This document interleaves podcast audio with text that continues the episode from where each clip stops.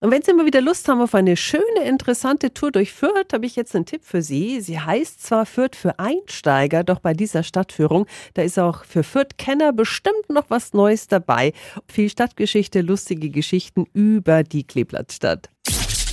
365 Dinge, die Sie in Franken erleben müssen. Sophie Rüth arbeitet in der Fürther Touristinformation. Guten Morgen. Guten Morgen. Was ist jetzt das Besondere an der Führung Fürth für Einsteiger? Das Besondere an der Stadtführung ist im Endeffekt, dass man Fürth ja komplett kennenlernt. Man erfährt was über die tausend Jahre alte Geschichte von Fürth, was natürlich dahinter steckt, die Dreiherrschaft. Über die Religionsgemeinschaft erfährt man was und natürlich auch kommt man an den wichtigsten Sehenswürdigkeiten in unserer Stadt vorbei. Sagen Sie nochmal bitte, für wen ist die Führung? Einheimische oder eher doch die Touris?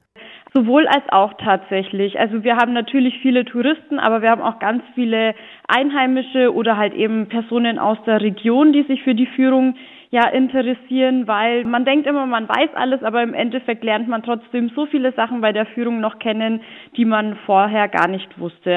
Ist jetzt aber nicht nur so eine reine Wissensvermittlung, oder?